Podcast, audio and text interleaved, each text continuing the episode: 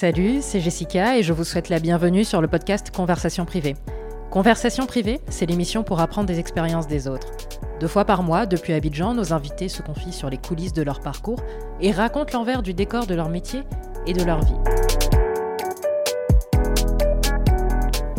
Bienvenue sur l'épisode 24 de Conversation privée. J'en profite pour faire une petite parenthèse pour vous annoncer que Conversation privée fait une pause. On va se quitter pour mieux se retrouver en septembre avec plein de nouvelles interviews et des surprises.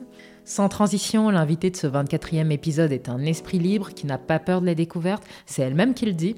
Elle s'appelle Mélina Martino et est consultante en ressources humaines et fondatrice du cabinet MW Consulting. Dans cet épisode, on a parlé de sa transition du marketing vers les ressources humaines, de son installation en Côte d'Ivoire, d'une période difficile professionnellement également qui l'a poussé à se mettre à son propre compte et à créer son cabinet MW Consulting. On a aussi répondu à vos questions sur la repatriation, la négociation, le management. Et d'ailleurs, j'en profite pour vous annoncer que vous aurez un épisode bonus le 6 juillet dans lequel Mélina répond à plein d'autres questions sur ces sujets. S'il fallait retenir trois choses de cet épisode avec Mélina, c'est 1 de s'écouter, deux, rester soi-même et ne pas vouloir à tout prix rentrer dans un moule ou dans une case, et troisièmement, et sûrement le plus important, de croire en sa valeur. Alors je vous dis rendez-vous au prochain épisode, la semaine prochaine, pour l'épisode bonus avec Mélina, et puis en septembre pour la reprise officielle de Conversation privée, et je vous dis à très bientôt, et bonnes vacances pour ceux qui vont prendre quelques jours de repos. Ah, bienvenue Mélina, merci beaucoup pour cet échange qu'on va avoir. Tu as été sûrement une des invitées les plus challengeantes euh, pour faire des recherches parce que tu fais très attention euh, à ta. Alors, je dirais pas ta réputation, mais en tout cas, sur les réseaux sociaux, on te trouve moins, tu es plus discrète. Par contre, il y a une publication, moi, qui, hum, qui m'a attirée. C'est, euh, tu dis, la pensée d'un ami qui a tout dit te concernant dans les mots qui vont suivre. Donc, je cite. Tu sais, mon fils, être rebelle est un choix de tête, se rebeller est une nécessité de cœur. Ne juge pas les autres à leurs actes, mais plutôt aux pensées qui les motivent. Le rebelle est une belle âme qui, par son courage, a décidé de suivre sa vérité. De son amour de soi, il puise sa force, pour son amour des autres, il persévère. Au-delà de l'ignorance et ignorant de la bêtise humaine, le rebelle ne rêve pas de liberté, car libre il est déjà. Qu'est-ce qu'il voulait dire? Bonjour Jessica, déjà merci pour euh, de me donner l'opportunité en tout cas de de répondre à tes questions. Alors, qu'est-ce qu'il voulait dire? Je pense que je suis quelqu'un d'assez libre. Quand je dis libre, c'est j'essaye de ne pas rentrer spécialement dans, un moule ou dans des codes. De par mon, vécu, mon passé, mon éducation, j'ai été toujours euh, quelqu'un qui a été porté un petit peu par le vent. Euh, c'est vrai qu'en arrivant en Côte d'Ivoire, euh, il faut quand même apprendre à rentrer dans un environnement qui est assez quadrillé avec, avec le regard des gens, avec mhm. le regard un petit peu de la société. Et en fait, cette personne, donc, je l'ai rencontrée euh, dans le cadre personnel et c'est quelqu'un qui m'a de suite, euh, on va dire, euh, senti ou perçu. Et voilà, je suis maman de deux enfants et la manière dont j'éduque mes enfants, c'est un petit peu comme celle dont j'ai été éduquée par le côté libre, libre de mes actions, libre de mes choix et libre sur les pensées. Donc, euh, je suis quelqu'un effectivement assez timide sur les réseaux, mais dès qu'il s'agit de mes enfants, du coup, c'est quelque chose que je publie assez, euh, assez facilement. C'est vrai que je suis un peu une rebelle parce que j'aime pas spécialement euh, rentrer dans une case. Et on va dire que je suis un peu un triangle ou une étoile qu'on rentre dans une case, mais il y a juste finalement à, élargir en fait tous les côtés du carré dans lequel on veut m'y mettre. Donc, donc voilà on va dire que je suis. Euh, c'est pas le côté rebelle, rébellion contre la société ou quoi, mais c'est vraiment euh, sur le côté. Euh, voilà, le choix, à partir du moment où on fait un choix de vie, on l'assume jusqu'au bout et peu importe le, regard ou le jugement des autres, l'essentiel c'est d'être en paix avec soi-même et surtout en phase avec, avec la personne qu'on est et, et surtout le regard des enfants aussi, quoi évidemment dans le respect des quand même des codes légaux de la société. Mhm. Donc voilà. D'ailleurs, à propos de casser les codes, enfin, on le retrouve dans ton parcours. Là, je vais revenir plutôt sur un aspect un peu plus pro. C'est que tu fais des études, alors plutôt marketing, même, Si, euh, même si je crois que tu as des spécialités euh, qui, euh, qui, vont te mener, te mener aux ressources humaines. Et donc, quand tu es diplômé en 2013, tu commences à travailler dans les ressources humaines. Comment est-ce que tu tombes en fait dans la, dans la marmite des ressources humaines? Parce qu'en général, quand on est diplômé, euh, on va chercher automatiquement ou on est appelé automatiquement dans le domaine, euh, dans le secteur ou dans le domaine dans lequel on a euh, étudié. Alors en fait, c'est vrai que j'ai un parcours assez particulier. Déjà, je vais rapidement revenir un petit peu sur... moi, à la base, je voulais être professeur de PS. Donc rien à voir. D'ailleurs, tu as fait de l'escrime. Oui. C'était d'accord. Ah C'était dans ce. Comment t'as su que j'ai fait de l'escrime? Je sais tout. oui, j'ai fait de l'escrime. En fait, j'ai découvert ce sport, euh, ce sport en, STAPS. C'est le nom de la fac de sport. Mhm. Et en fait, ado déjà, j'étais, euh, j'ai fait énormément de sport à l'école et poussé par mon père.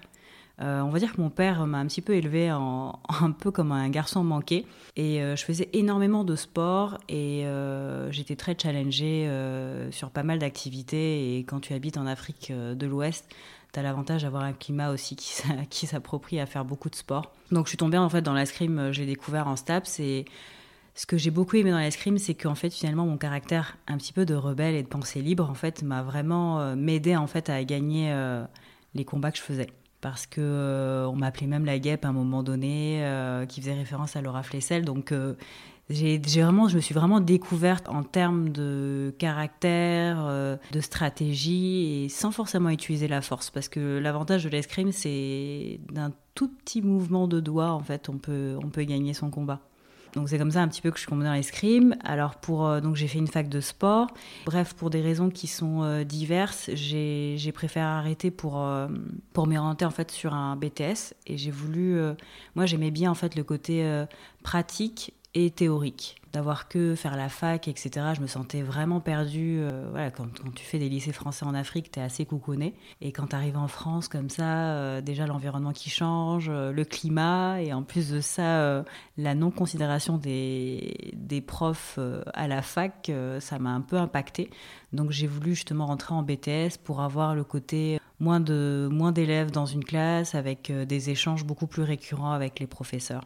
Donc j'ai fait un BTS en alternance, management des activités commerciales. Après j'ai fait une licence marketing où j'ai été aussi en alternance. Donc je travaillais pendant trois ans dans, une, euh, dans deux structures différentes. Et puis après j'ai voulu euh, m'orienter sur un master euh, en gestion des affaires pour élargir en fait mon éventail et pas être que sur du marketing. Et j'ai quand même choisi la, spécialité marketing pour avoir quand même un fil conducteur euh, sur mes cinq années d'études. Et c'est vrai en fait que le désavantage en fait quand tu es une femme en Europe et que tu finis tes études à un certain âge et que tu cherches un emploi, c'est un peu compliqué en termes de discrimination sur le fait que ben, si tu rentres en entreprise, on me posait souvent des questions. Est-ce que tu es en en concubinage Est-ce que tu es avec quelqu'un, etc.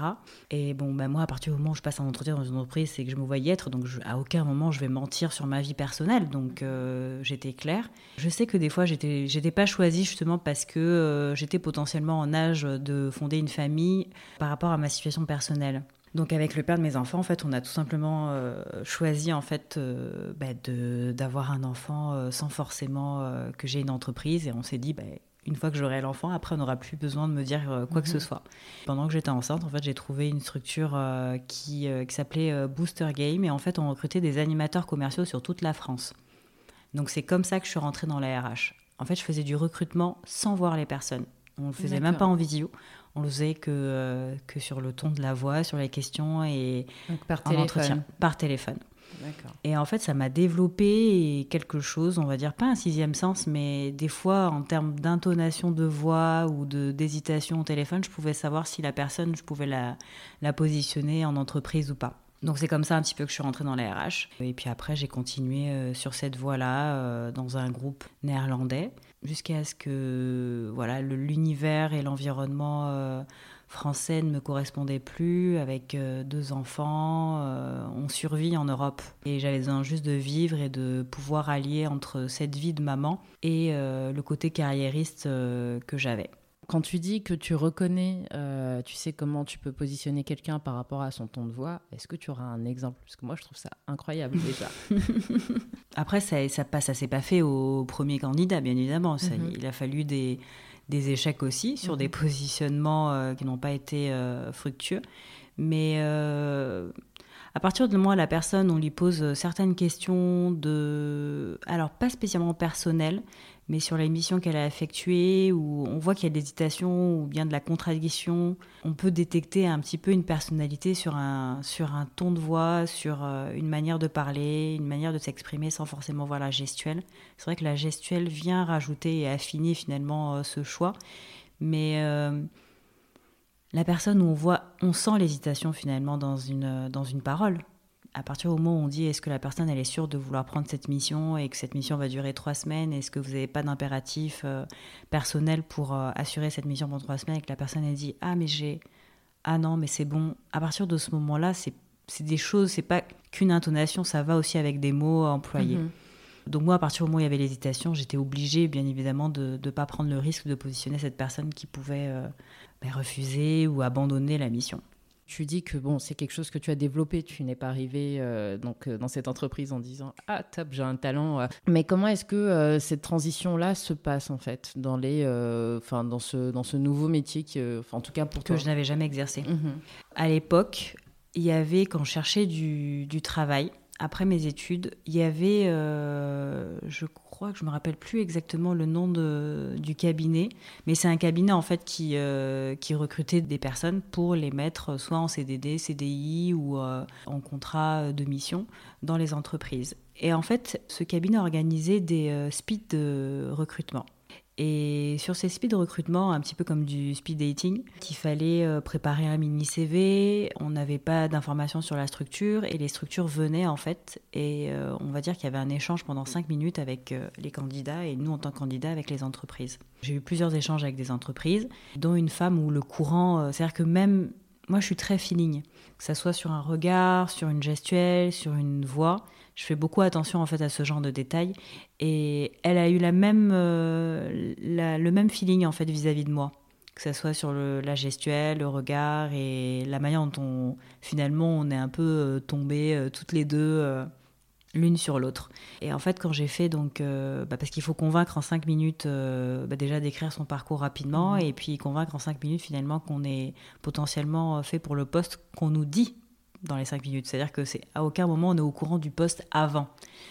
Donc elle m'a dit voilà j'ai besoin de quelqu'un, j'ai besoin d'une ça, ça enfin je crois que c'était euh, chargé de développement. Euh, il y avait pas c'était pas spécialement relié, on connaissait pas réellement les missions euh, les missions mais quand on entendait l'intitulé de poste, et en fait, elle m'a dit voilà, moi j'ai besoin de quelqu'un euh, qui me recrute des animateurs sur toute la France et qui me les positionne chez mes clients avec un suivi régulier. Et elle me dit, elle m'a dit, euh, je vois clairement en vous euh, quelqu'un qui, qui a le côté justement qui ressent les gens, et ça peut être un atout parce que c'est que du recrutement au téléphone. Et en fait, bah, le courant s'est fait euh, directement et j'ai réussi à la convaincre en fait en l'espace de bah, du coup de 3 ou 4 minutes euh, que je pouvais en tout cas relever le challenge qu'elle me confiait. Et c'est comme ça que je suis tombée dans la RH. Alors parce que moi, quand je, l'avais vu euh, les RH en entreprise, enfin en entreprise, pardon, en, formation pendant le master, c'était pour moi, c'était de la paye, euh, mhm. euh, plan de formation. D'accord, c'était que de la gestion. C'était que de la gestion administrative mhm. et pas le côté, tout le côté finalement qui représente au moins 60% des ressources humaines. Donc c'est comme ça que je suis tombée dans les ressources humaines. Et quels sont les conseils que tu pourrais hum, donner à quelqu'un qui envisage également une euh, réorientation professionnelle, que ce soit en début ou en milieu de carrière? Il faut, il faut apprendre à s'écouter, à savoir ce qu'on veut, parce que c'est très important. Euh, je ne veux pas dire que je ne savais pas ce que je voulais, mais euh, j'ai toujours le côté où j'avais un bon relationnel avec, avec les gens, et je pense que ça, en ressources humaines, c'est juste indispensable. Et j'avais ce côté-là, finalement, que je ne je me suis jamais dit, j'ai le côté euh, relationnel, donc je pourrais être fait pour ce type de métier. C'est plutôt l'inverse. C'est le, le métier qui arrivait vers moi et c'est là où j'ai vu qu'effectivement le relationnel et le métier matchaient. Donc s'il y a un conseil que je pouvais donner, c'est vrai que des fois, euh, quand on... Le problème, en fait, euh, c'est que quand on est en, en terminale et qu'on doit choisir son orientation, euh, c'est très compliqué parce que bah, quand à partir où on n'a pas pratiqué et qu'on se connaît pas spécialement, enfin je veux dire, on est en fin d'adolescence, euh, on se cherche encore un peu, on a la pression des parents. Quand on habite à l'étranger, on ne sait pas réellement quand on va aller dans un autre environnement quelle formation choisir. Moi, je pense qu'il faut s'essayer, il ne faut pas avoir peur de l'échec parce que finalement, l'échec nous permet de nous relever et de nous découvrir de plus en plus. J'ai eu des échecs comme tout le monde et ce qui m'ont permis justement de définir finalement euh, celle que je suis aujourd'hui et, le choix de carrière finalement que j'ai pu me donner. Donc si je dois donner des conseils, c'est vraiment d'apprendre à se connaître, de ne pas hésiter à, faire des métiers même si on se dit qu'on n'est pas spécialement en phase, parce qu'entre l'intitulé de poste et les missions, des fois il peut avoir un grand écart. Euh, sur la compréhension. Donc ça, c'est important de savoir réellement quelles sont les missions et est-ce que mon savoir, parce que des fois, dans les fiches de poste, on met le savoir-être. L'idée, c'est pas de recopier, quand on fait son, son, CV, de recopier le savoir-être de, de la mission pour le mettre dans son CV et de se dire que ça va coller en entretien. C'est qu'il faut être convaincu qu'on a vraiment ce savoir-être là. C'est mhm. vraiment important. Donc, euh, si je retiens bien, apprendre à se connaître, s'écouter, expérimenter, ne pas avoir peur de l'échec. Et, puis, euh, et puis aussi euh, regarder le savoir-être s'il nous correspond. Exactement. et faire ce qu'on aime. Et alors, il y a un gros, gros, gros, gros sujet, c'est c'est ta repatriation. Oui. Je voulais savoir comment, euh, comment s'est passé, comment déjà ton projet de repatriation il s'est passé, euh, parce que toi tu as plutôt cherché quand tu étais euh, en France. Oui. Est-ce que tu l'as organisé ou ça s'est fait un peu naturellement? Enfin, comment est-ce que comment est-ce que ton projet de repatriation tu l'as construit? Comment est-ce qu'il s'est passé? Je suis fille d'expatriée. Déjà, je pense que c'est important aussi de le définir. J'ai un père français et une mère burkinabé. C'est important aussi de préciser que j'ai déjà une mixité euh, culturelle qui est présente, euh, plus une mixité euh, en termes d'éducation et de formation. Parce que j'ai passé 18 ans en Afrique de l'Ouest, ballotté de pays en pays. J'ai fait plus de 5 pays d'Afrique de l'Ouest. Donc ça, ça, ça, a forcément défini mon caractère, le fait de, de devoir changer de milieu en cours d'année et d'aller dans des environnements qui sont complètement différents. Et puis j'ai le côté effectivement la formation euh, en Europe, enfin en France. Donc on va dire que c'était un petit peu euh, une évidence finalement de partir en France pour aller faire ses études, mais j'avais toujours cette envie bien évidemment de revenir, euh, mhm. de revenir à, mes sources. Alors c'est un peu compliqué à dire parce que du coup moi j'ai jamais vécu dans mon pays d'origine, j'y ai vécu mais j'étais j'étais jeune et je ne me sens pas chez moi dans, dans un pays. Donc c'est-à-dire que j'avais pas non plus cette pression de me dire bon bah je rentre chez moi. Parce que bon, j'aime euh, j'aime l'océan donc du coup je ne voyais pas vivre dans un pays sahélien qui est le mien. Déjà mon, mon éventail était relativement large. Mon père, donc je voyais, hein, j'avais ce regard aussi de, de jeune fille euh, qui voyait son père avec un rythme de, travail assez intense, parce que bah, évidemment en Afrique on ne connaît pas les 35 heures. Mais j'avais quand même déjà développé une certaine maturité en fait de ce regard de jeune fille sur un environnement de travail qui était assez prononcé et fort. Avec un, je voyais que mon père, quand il changeait de pays, qu'il avait un, euh, temps d'adaptation en fait pour s'adapter aux personnes environnantes en termes de coutumes, de culture. Et ça, c'est pas évident en fait d'un pays à un autre, même si euh, les pays restent relativement très proches, euh, ça change complètement. On va dire que c'était vraiment quand j'ai fini mes études déjà, j'avais un petit peu harcelé mon père pour me dire non, mais je vais absolument rentrer et tout. Il m'a dit non, tu restes en France, c'est mieux euh, en termes de carrière et puis euh, en termes d'opportunités aussi. Ici, tu vas en termes de salaire, tu vas rien gagner, euh, ça va être compliqué de te faire une place, t'as pas d'expérience, etc. Donc j'ai suivi son conseil malgré moi. Et en fait, bah, finalement, ce qui a poussé que je suis restée finalement 12 ans en France. Et à un moment donné, bah, quand t'es maman, et que tu as un rythme. Tout à l'heure, je parlais de la notion de survie. Euh, clairement, c'est ça, hein, de, devoir se battre en environnement professionnel pour finalement euh, continuer et d'essayer de, toujours euh, avoir cet esprit libre dont je parlais, qui est en phase avec soi. Mais moi, en fait, je l'avais perdu parce qu'on me proposait des opportunités d'évolution, mais en fait, je voyais pas comment je pouvais, euh, je pouvais évoluer alors que je ne pouvais pas. Je devais aller chercher, par exemple, mes enfants à 18h parce que dépasser ce créneau-là, euh, ben, on appelle la police pour euh, venir chercher tes enfants à l'école. Donc, si tu dois manager une équipe, comment tu fais pour. si tu donnes un exemple et que tu dois être la première à partir à 18h, c'est un peu compliqué. Donc, je refusais en fait je refusais ces, ces, évolutions de carrière tout en étant frustrée. Donc à un moment donné, euh, voilà, je me suis dit que le seul où je voyais le seul endroit où je pouvais justement euh, m'épanouir professionnellement et personnellement, plus la vie de mes enfants avec la vie que moi j'avais vécue petite aussi, avec la météo. euh, et l'océan. Et l'océan. C'était de venir dans un environnement Afrique. Afrique. Et j'ai eu l'avantage, euh, j'ai des, on va dire, j'ai une famille un petit peu partout et euh, j'avais mon meilleur ami qui habitait en Côte d'Ivoire et il m'a dit écoute franchement ici euh, voilà en termes d'opportunités de carrière en termes même de salaire etc tu, tu peux t'y retrouver et je lui ai demandé la liste des cabinets de recrutement Il m'a envoyé la liste. J'ai fait, des, j'ai fait une, des candidatures spontanées dans chacun des cabinets et il y a un des cabinets qui m'a appelé. Et quels sont les conseils que tu pourrais demander à des personnes qui veulent détecter les, opportunités? Je pense qu'on a un peu amorcé cette question euh, en off, mais en dehors de LinkedIn, parce que alors ça, c'est une question euh, d'une des, des personnes qui écoutent euh, le podcast, qui demandait les sites, les ressources en dehors de ce réseau social pour avoir euh, des opportunités euh, en, Côte d'Ivoire. Alors, je vais parler de Côte d'Ivoire spécifiquement. En fait, c'est vrai que moi, j'ai pas du tout fonctionné avec LinkedIn. Je suis pas spécialement très réseau. moi, j'ai eu l'avantage effectivement d'avoir mon meilleur ami sur place. L'idée, ça serait de faire des recherches. Aujourd'hui, on a l'avantage d'avoir un, réseau Internet qui est relativement très très large. Et c'est vrai que c'est important de, de, pouvoir justement euh, faire des recherches, savoir, euh, j'aurais très bien pu aller regarder, je euh, je sais pas, cabinet RH, cabinet RH Côte d'Ivoire.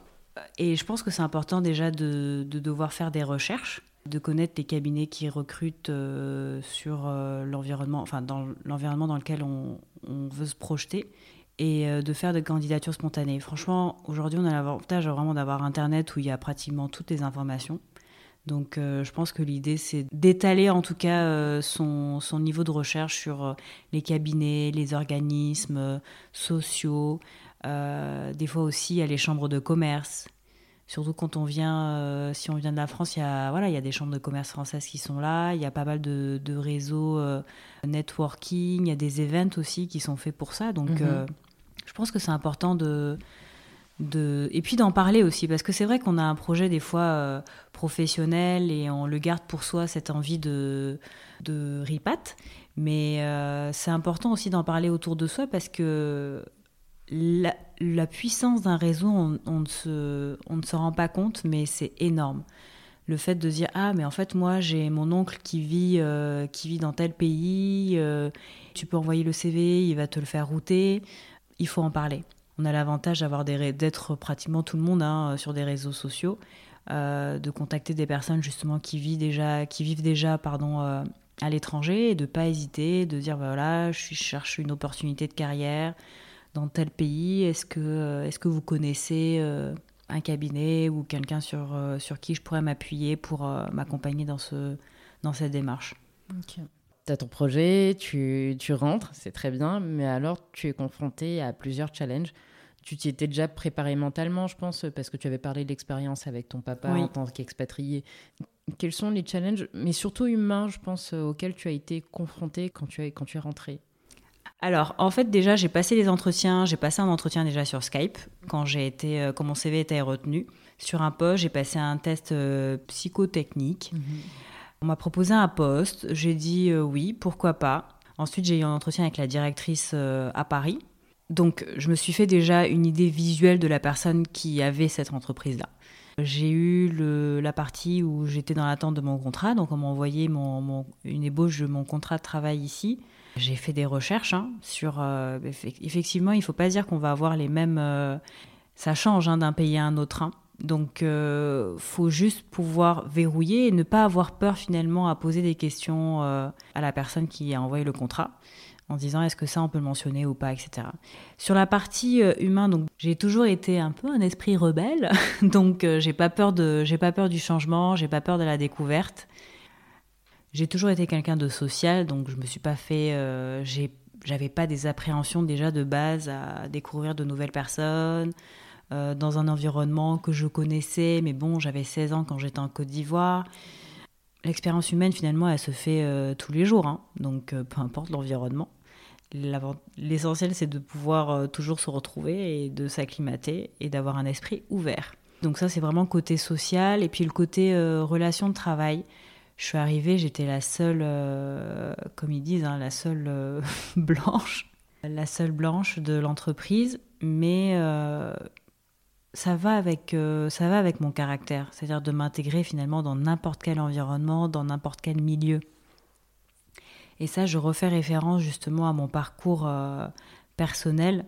Quand je suivais mon père justement de pays en pays, parce que euh, ben, en fait à chaque fois j'ai dû m'adapter, à réapprendre à, à re avec des personnes que je ne connaissais pas, à changer d'environnement. Donc ça n'a pas été un problème. pour les personnes qui n'ont pas connu ça, il faudrait.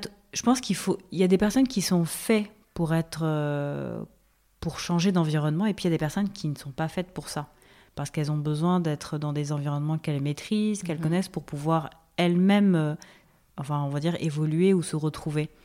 Moi, justement, j'ai besoin de, j'ai besoin de changer d'environnement pour moi évoluer. Humainement, ça a été relativement simple. Franchement, ça a été très simple. Point de vue professionnel, personnel, j'ai fait des rencontres, euh, des bonnes rencontres, des mauvaises, mais ça fait partie de, de la vie. Je pense qu'il ne faut pas avoir peur de, de, rencontrer des mauvaises personnes. Au contraire, des fois, elles sont même indispensables parce que ça nous permet de nous recentrer finalement sur soi et sur euh, ce qu'on veut ou ce qu'on ne veut pas. Donc, euh, non, humainement, j'ai pas eu trop de mal.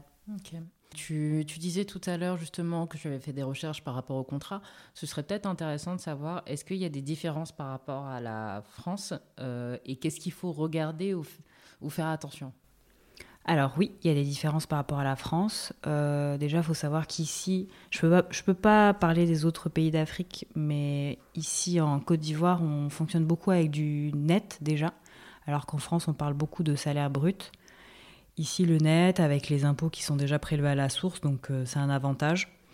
Après, il y a, forcément les, avantages, on va dire, euh, récurrents, négociations sur l'assurance. Je pense que ça, c'est indispensable. En fonction de son poste aussi, de savoir si on a un véhicule ou pas. Ça aussi, c'est important de, de, devoir le négocier ou de le demander à ce qu'il figure sur un contrat. Et puis, les, les primes.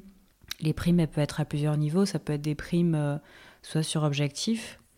Ça peut être des primes euh, sur euh, la dotation, euh, on appelle donc la dotation ici. Alors du coup, ça n'a pas le même terme en Europe, mais c'est prime carburant, téléphonique. Est-ce qu'on a un matériel de travail Est-ce que voilà. Mais en général, par exemple, ils vont pas marquer sur le contrat de travail. que j'ai le droit à un ordinateur, parce que bon, ça va, ça coule de source en fonction de son métier. Dans tous les cas, il y a quand même des lignes qui sont, euh, qui sont les mêmes, c'est juste que le langage est différent. Donc de bien verrouiller ça en termes d'articles, euh, le code du travail, euh, il, est, accessible sur Internet, donc l'idée, ça sera de faire des recherches justement sur ça. Et tout à l'heure, je parlais aussi de quand on convoite un pays ou un environnement, ça serait de, à travers les réseaux de pouvoir ou en parler justement autour de soi. Il y, a tout, il y a tout le temps quelqu'un qui va connaître une personne qui est dans un pays. Aujourd'hui, avec les réseaux sociaux, c'est juste magique. Donc, euh, toujours d'avoir une petite personne quand même, même si on la connaît pas, hein, ça, il n'y a pas de, si la personne elle est ouverte, etc. Euh, juste de lui demander en fait, voilà, euh, toi tu travailles, est-ce que tu travailles dans une entreprise? Si oui, comment ça se passe? Qu'est-ce que tu peux me donner euh, telle ou telle astuce ou tel ou tel conseil? Et en général, les gens ils sont relativement open par rapport à ce type de conseils là. Euh, j'aimerais bien parler d'un projet que tu as mené. D'ailleurs, c'est toi qui as eu l'idée de, de, le rendre 100% digital. C'est le Working Planet, donc, euh, que tu avais co-organisé dans le cadre donc, de, ton, de ton poste. Mhm. Euh, et donc, le Working Planet, donc, c'est un salon spécialisé dans les ressources humaines. Exact. Et vous avez voulu le, fait, le rendre totalement digital. C'était en 2018. Donc, je préfère resituer le contexte. C'est que ce n'était pas pendant le Covid. Non. On est en Côte d'Ivoire où je pense qu'il n'y avait aucun salon qui se faisait de manière digitale. Aucun. Euh, ça a été le cas peut-être en 2020 et peut-être 2021. Euh, pourquoi, euh, pourquoi justement le faire Parce que vous êtes, vous êtes précurseur, pourquoi le faire avant l'heure dans cet environnement-là? Ici, quand on organise des salons, surtout les, les salons, on va dire, qui, ont, qui ont un lien avec les ressources humaines, les gens déjà, un salon de l'emploi, ils voient de suite recrutement. Donc, c'est-à-dire que la, la cible, elle est large. Donc il faut, euh, en termes d'investissement déjà de base, c'est juste énorme les coûts, euh, les mhm. coûts sur une organisation de, cette ampleur-là. On ne peut pas organiser un salon et puis avoir euh, finalement, je sais pas, une centaine de, de, personnes. C'est, enfin, je veux dire, il n'y a pas de, a pas d'intérêt. Mhm. l'avantage, c'était d'avoir justement un, réseau d'influence et de bénéficier de ce salon-là pour se faire une place sur un positionnement sur, euh, sur les ressources humaines dans, dans la Côte d'Ivoire. Donc, il euh, faut savoir que déjà, les, les, structures ici qui permettent d'accueillir euh, un certain nombre de personnes, il n'y en a pas beaucoup. Et les structures qui ont cette capacité-là d'accueil, forcément le prix est, aussi, est aussi important. Pourquoi je dis ça? C'est parce qu'en fait, en, 2018, il y a eu à un moment donné, au niveau de la direction, un choix de se dire est-ce qu'on ne devrait pas justement annuler, en termes de, stratégie, hein, annuler le salon? Alors moi, en fait, euh, je voulais pas qu'on annule ce salon parce que je m'occupais de la, toute la partie euh, promotion. Donc, euh, vu que j'étais en relation directe avec les clients, c'est moi qui allais voir les clients pour leur, leur vendre finalement, on va dire, cet espace dédié à rencontrer des talents, à rencontrer des personnes pour, leur, mhm. pour développer leur, leur structure ou leur activité. Et je me voyais pas en fait repartir les voix et leur dire bon bah finalement pour une situation euh, économique on va euh, devoir annuler euh, le salon ou le reporter et moi j'avais vu alors autant je suis pas du tout réseau autant je suis très télé mhm. j'aime bien regarder les reportages etc donc j'étais tombée sur sur un reportage qui je crois que c'était au Canada où euh, ils étaient euh, relativement précurseurs sur les salons virtuels. Pas justement pour une question en fait de coût aussi, hein. de coût et puis euh, le Canada c'est voilà très très étalé et en fait on peut des fois bah, avoir des, des, ressources, peu importe le domaine, mais on peut avoir des ressources qui, qui ne peuvent pas faire en fait le voyage le trajet pour pouvoir participer à un salon. Donc euh, j'avais fait, en fait ça m'avait déjà interpellé en fait, euh, c'était euh, donc l'été 2018, on va dire juin-juillet, et je me suis jamais dit ah tiens on va le faire ici. Et en fait quand je suis revenue de congé, j'en ai, parlé à la direction, j'ai dit mais pourquoi en fait pour justement réduire ces coûts reliés à, reliés à cette organisation là, euh, au lieu d'annuler, est-ce qu'on ne ferait pas justement une journée en virtuel et puis une journée en présentiel? Du coup, il y a vraiment un, impact beaucoup plus large sur le réseau parce que bah, on pourrait recevoir justement des talents euh, au lieu de se cantonner à Abidjan, mais des talents de Yamoussoukro, des talents de, de Mans, des talents de partout, en fait, des personnes et des candidats qui, veulent juste avoir un, lien dans une entreprise ou une porte d'entrée peu importe, hein, que ce soit sur de la formation, sur, euh, sur de mhm. l'intégration, stage, euh, CDD, CDI, mission, projet, peu importe, mais au moins de pouvoir euh, d'avoir une plateforme en fait qui puisse connecter ben, finalement une structure et une personne, peu importe la distance. Donc en fait, c'est effectivement l'idée, elle vient de moi. Et en fait, je j'ai soumis cette idée et en fait, j'ai fait une sorte de mini cahier des charges comment, euh, quel coût, pourquoi, l'objectif, la cible. Et je l'ai présenté et en fait ça a été accepté. Et après, vu qu'on avait des développeurs en interne, bah, du coup j'ai fait toute la gestion euh, de projet en fait euh, pour conceptualiser. Parce que bien évidemment il y a une idée qu'on se fait aussi du salon virtuel. Il y a ce qu'on peut faire à moindre coût parce qu'il ne faut pas oublier aussi que toute la partie technique, développement, bah, ça représente aussi un coût. Il faut du contenu, faut pouvoir euh, être dynamique aussi sur un salon euh, virtuel. Donc, qu'est-ce qu'on intègre, qu'est-ce qu'on met dedans, quelle image on veut, on veut apporter par rapport aux différentes cibles, parce qu'on a aussi, euh, bah, autant on a les, des personnes physiques, et puis autant on a des structures aussi. Donc, il faut que bah, mes clients se retrouvent sur les aspects sponsoring, puissent se retrouver dans cette dynamique-là. Et en fait, j'ai pas eu du tout de mal à vendre ce projet. Franchement, euh, même auprès des, auprès des clients, je veux dire, euh, justement, on est à l'ère du digital, déjà même en 2018, déjà même avant. Et euh, le fait d'être précurseur justement sur ce salon virtuel, ça m'a... voilà, il y a une sorte de gratification interne et puis personnelle. Hein, de se dire bah, en fait finalement qu'on a été le premier cabinet à avoir, avoir créé un salon virtuel en Côte d'Ivoire. Je vais sauter quelques étapes, hein, mais on pourra toujours revenir à la genèse. En 2019, tu décides de créer, en octobre 2019, tu décides de créer ton propre cabinet. Oui. Euh, on en parlera un peu plus tout à l'heure. Euh, donc, qui s'appelle MW Consulting. Oui. prononce bien. C'est ça. Qu'est-ce qui te pousse à te mettre à ton compte? C'est euh, les difficultés en interne dans le cabinet dans lequel j'étais. Le cabinet a connu une période un peu compliquée, donc on avait des, retards de salaire. Euh, moi, il faut savoir que je suis en Côte d'Ivoire, mais j'ai pas de famille ici. Euh, je suis pas ivoirienne. Et le fait d'être en instabilité euh, financière avec deux enfants, c'était juste intellectuellement, psychologiquement très épuisant. Autant j'ai toujours cru en, cette vision du cabinet parce que ben, assez ouverte sur, euh, des, aspects novateurs euh, sur le marché de l'emploi. Autant euh, les mauvais choix finalement de, de, gestion ou le mauvais choix stratégique financier ont impacté finalement ma vie. Ma vie, mais puis celle que je suis finalement où j'avais plus cet esprit libre parce que je me sentais en danger, en insécurité, en, voilà, sur tous les domaines. Voilà, on tient et puis on tient sur ses économies, on fait confiance.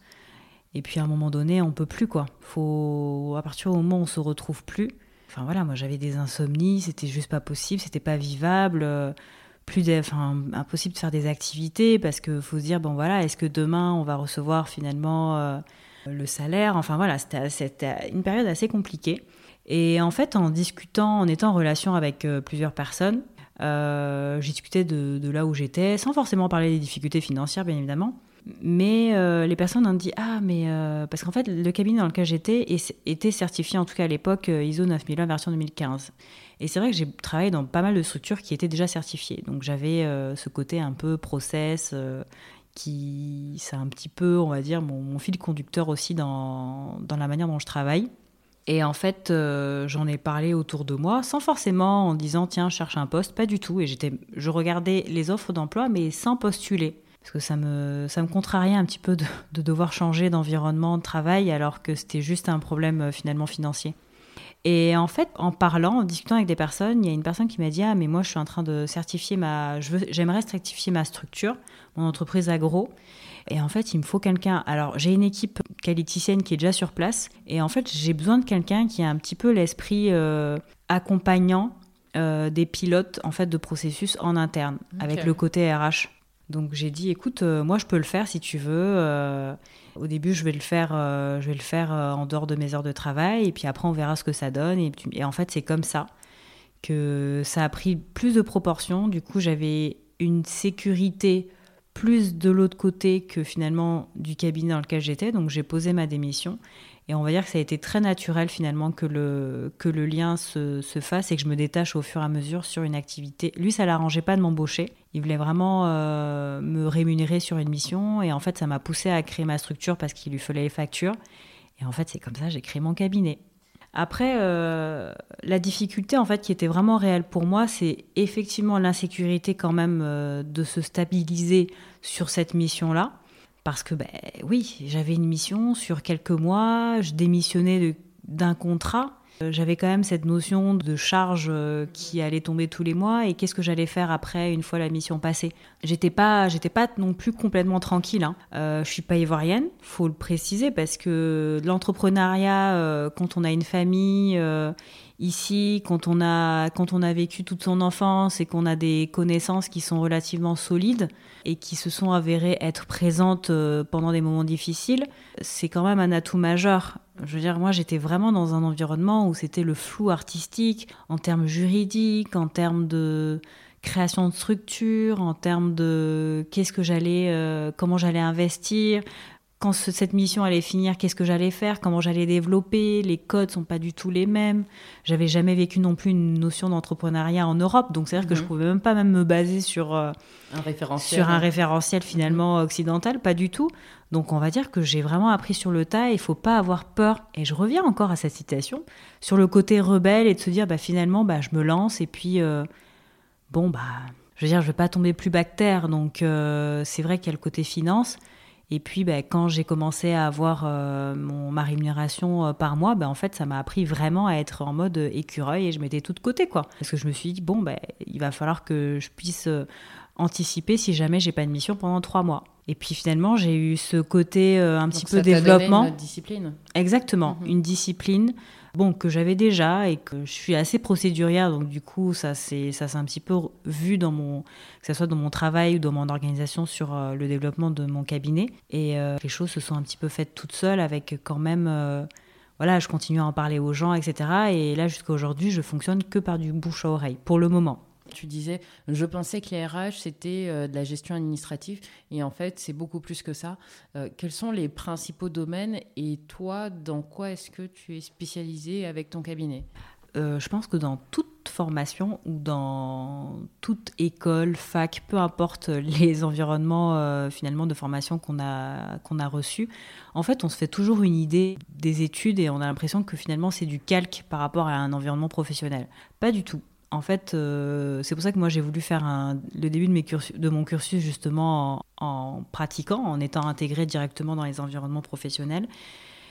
En fait, euh, aujourd'hui, les domaines d'activité sur les ressources humaines euh, sont très très larges et surtout que c'est entre quand j'ai eu mon diplôme et aujourd'hui, il y a quand même beaucoup de choses aussi qui ont évolué, que ça soit aussi bien en Occident qu'ici. Donc les domaines des ressources humaines, ça va être, on va dire en général, quand on dit RH, on va penser recrutement directement. On pense aussi euh, donc gestion administrative, donc tout l'aspect euh, création, rédaction des contrats, mise à jour des contrats. Ça va être aussi euh, sur le suivi des salariés en entreprise. Quand on rédige un contrat de travail, derrière, il y a tout un process de, de pièces administratives qu'il faut récolter auprès de, de la personne qui est en entreprise. Donc il y a la mise à jour de ce dossier. Il y a le côté euh, fiche de poste, euh, CV, etc. Et puis après, il y a tout un, large domaine qui, qui effectivement, là, c'est vraiment mon domaine de prédilection.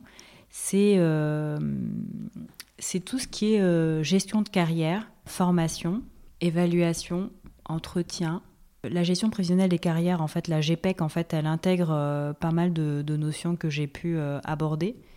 Et il y a tout ce qui est grille salariale, en fait, tout ce qui est process et outils RH. Parce que c'est vrai que on se rend pas compte, mais euh, en fait, les RH, c'est qu'on est quand même un domaine très transverse et euh, il y a la notion aussi de connaître l'activité dans l'activité et l'environnement dans lequel euh, les gens travaillent et dans lequel nous on travaille et de pouvoir par exemple une entreprise agro-industrielle ne va pas fonctionner pareil sur la gestion des RH que qu'une entreprise, euh, un établissement financier, une banque, par exemple.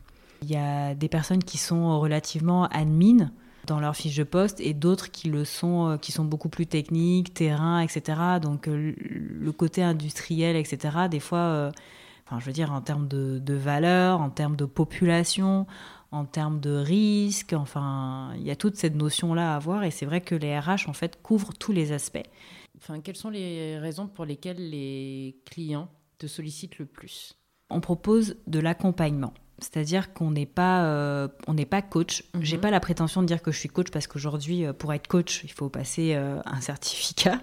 Donc, je suis pas coach, mais j'accompagne sur le point de vue managérial. Parce qu'en fait, il y a beaucoup aujourd'hui de directeurs d'entreprise ou de responsables qui ne sont pas de réels managers. Mhm. Et j'ai été manager. J'ai fait des formations de leadership aussi euh, au fur et à mesure de mon évolution euh, professionnelle. Et en fait, on met des personnes parce qu'elles ont un, nombre d'années d'expérience ou un niveau d'expérience et un domaine de compétences, mais ça ne veut pas dire qu'elles sont managers. Et en fait, aujourd'hui, je pense que quand un, quand un client ou un partenaire ou un directeur en fait me sollicite, c'est en discutant de ce que je fais finalement où il voit un lien et de se dire ah mais en fait euh, moi je suis pas assez je suis trop le nez dans mon guidon euh, sur ma gestion. Euh, et en fait, le directeur lui-même n'est pas spécialement un bon manager. Et en fait, ce qu'il voit en moi, c'est le côté humain. Donc, effectivement, mon, mon, côté métier qui ressort énormément et le côté social. C'est pour ça que je dis que c'est important, en fait, euh, de d'aimer ce qu'on fait. Parce que la manière dont moi, je parle de ce que je fais, j'aime tellement ce que je fais que finalement, je fais une sorte de de com en fait finalement à, mon cabinet sans forcément m'en rendre compte puisque mhm. c'est la personne que je suis aussi. Euh, le fait de devoir accompagner les gens, le fait de, structurer, le fait de cadrer, de faire évoluer des personnes qui sont intégrées dans les entreprises, dans les environnements dans lesquels elles évoluent, de détecter finalement les talents qui sont en interne. Aujourd'hui, je suis là, mais est-ce que dans trois ans, je veux toujours rester dans cette entreprise-là? Comment on fait pour accompagner, pour réduire justement le turnover et, parce que le turnover, ça coûte, hein, on ne se rend pas compte, mais ça représente un coût euh, énorme à l'entreprise. Euh, le fait de fidéliser euh, un collaborateur, le fait de, de l'inclure dans sa stratégie, etc. Il y a un élément aussi indispensable qu'il faut que je dise, qui est très important, c'est moi, je fonctionne pas sans vision, sans stratégie de la direction générale. C'est-à-dire qu'il faut que je sache que sur du du moyen et du long terme, quelle est la vision de, de l'entreprise? Est-ce qu'on veut euh, réduire son personnel parce que finalement il y, a une, y a une charge qui est trop importante? Est-ce que au contraire on veut développer des activités? Est-ce qu'on veut euh, créer d'autres services? Est-ce qu'on veut se délocaliser à l'étranger? Comment ça se passe? Parce qu'en termes culturels aussi, c'est pas la même manière de recruter, euh, par exemple, en Côte d'Ivoire qu'au Sénégal. Donc en fait, déjà, c'est très important en fait de savoir l'environnement, de connaître l'environnement dans lequel on opère. Donc en, général, les challenges qui me sont euh, souvent confiés, c'est vraiment tout. C'est-à-dire qu'il y a le côté accompagnement managérial et puis euh, spécialisé bien évidemment dans l'aspect euh, mise en place de process. Pour un moment de directeur, en fait, ils ont ici c'est comme un, champ en fait. Je veux dire, dès qu'on plante une graine, en général, ça pousse très vite et on se dit, ah, mais quand on n'a pas mis de tuteur, en fait, euh, ben, l'arbre, on a voulu le faire évoluer euh, ben, verticalement, en fait, il se retrouve à complètement euh, partir en live. donc, en fait, moi, je suis un petit peu le tuteur, en fait, mhm. et de se dire, ben, en fait, quand on veut faire grandir une entreprise, on est obligé de cadrer et de mesurer les choses parce qu'à un moment donné, on va se laisser dépasser et déborder par tout l'aspect humain qui, euh, mhm. qui produit le chiffre d'affaires de l'entreprise. Donc c'est important de devoir cadrer et calibrer les choses. Euh, tu disais tout de suite que le turnover, ça coûte très cher. Oui. Euh, est-ce que tu pourrais donner enfin, certaines choses à mettre en place pour pouvoir retenir quelqu'un de son équipe? On peut très bien recruter quelqu'un, le former, et puis on n'a pas forcément envie de voir partir cette personne tout de suite parce qu'on trouve qu'elle est compétente, qu'elle a un savoir-être, qu'elle s'adapte très facilement, euh, qu'elle prend le train en marche et, euh, que ce serait dommage euh, qu'elle parte pour des raisons qui peuvent être peut-être anticipées. Quand on recrute quelqu'un, déjà, et, c'est pour ça que le RH, finalement, c'est pas tout le monde qui peut le faire. Et être manager, c'est c'est du 20-80. Il y a 80% de management et 20 d'opérationnel.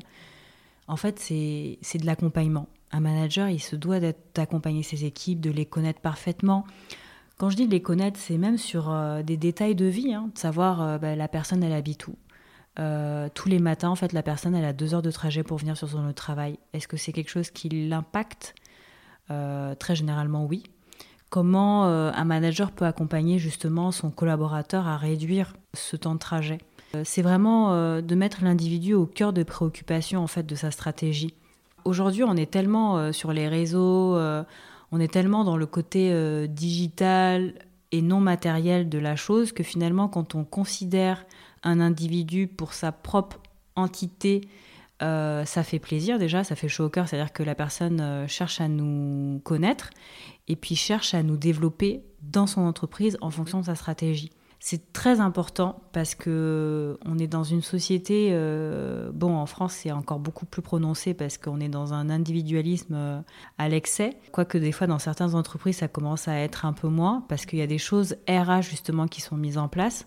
Autant ici, euh, on peut être très famille, mais quand on est dans un contexte professionnel, ben en fait, il n'y a plus de considération de l'individu. La personne, elle est là pour faire une tâche et c'est fini, quoi. Alors qu'en fait, il y a tout le côté humain. Est-ce que c'est une maman? Est-ce que c'est un papa célibataire? Est-ce que euh, c'est euh, un homme marié ou pas? On est tous différents. Alors déjà, on est tous différents. En plus de ça, quand on intègre cette différence-là dans, un univers qui est juste modulé, euh, comme je disais tout à l'heure, hein, faire entrer une étoile dans un carré, si on n'est pas prêt à, pousser un petit peu ses cadres euh, pour faire entrer cette étoile-là dans ce carré, on n'y arrivera pas. Donc euh, c'est important en fait de connaître l'individu qu'on a en face et ça, ça, il faut beaucoup faire preuve de beaucoup d'empathie, d'écoute et ne pas juger. Moi, ça, c'est quelque chose, euh, moi, ne serait-ce que déjà dans mon, dans mon côté euh, personnel, je suis, je suis une grande sœur. Et dans ma famille, je suis, je suis un peu considérée comme quelqu'un de très euh, médiateur. C'est-à-dire que j'essaie d'apaiser un petit peu les tensions, connaître un peu les appréhensions de chacun, etc. Donc, humainement, je suis comme ça. Et c'est vrai que ça me sert énormément dans le travail parce que je suis très à l'écoute des personnes qui sont en face de moi. Peu importe le projet, hein, parce que, en fait, le RH, ok, il y a le côté fidélisation de l'individu, mais il y a le côté aussi gestion de carrière. Aujourd'hui, un individu, peut être là pour une mission et puis de se dire, bah, dans quatre ans, en fait, euh, bah, j'aspire à autre chose. Et en fait, un RH sert à, même si euh, la personne, elle le dit qu'elle est là pour quatre ans et que dans cinq ans, elle ira ailleurs, c'est au RH finalement d'accompagner en fait cette personne pour qu'elle soit proactive et évolutive pendant ces quatre ans jusqu'à l'excellence, jusqu'à l'excellence, et puis de l'accompagner aussi parce que ça reste un individu, une personne avec qui on s'entend, avec qui on a une discussion, avec qui on a un feeling, et se dire bon bah la personne quand elle va partir de l'entreprise, ben je vais l'aider parce que cette personne-là, on ne sait jamais. Peut-être que dans dix ans, elle va créer sa structure et que ça va devenir un futur partenaire, un futur fournisseur, un mhm. futur client. On ne sait jamais.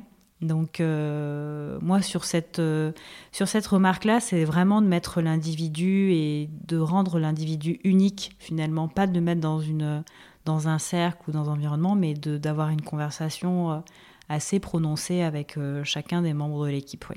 Ok, bah, je te remercie. On arrive bientôt à la fin de cette interview. On a juste un petit rituel. C'est une recommandation euh, que tu ferais à un ami. Ça peut être une émission. Euh, je sais que tu es fan. J'ai peur. je ça, ça, peut être vraiment ce que tu veux. Je sais que tu aimes bien les enquêtes criminelles. Ça peut également être ça, nous dire ce que tu en tires. Euh, ça peut être vraiment tout ce que tu veux. Un conseil de vie, une pratique.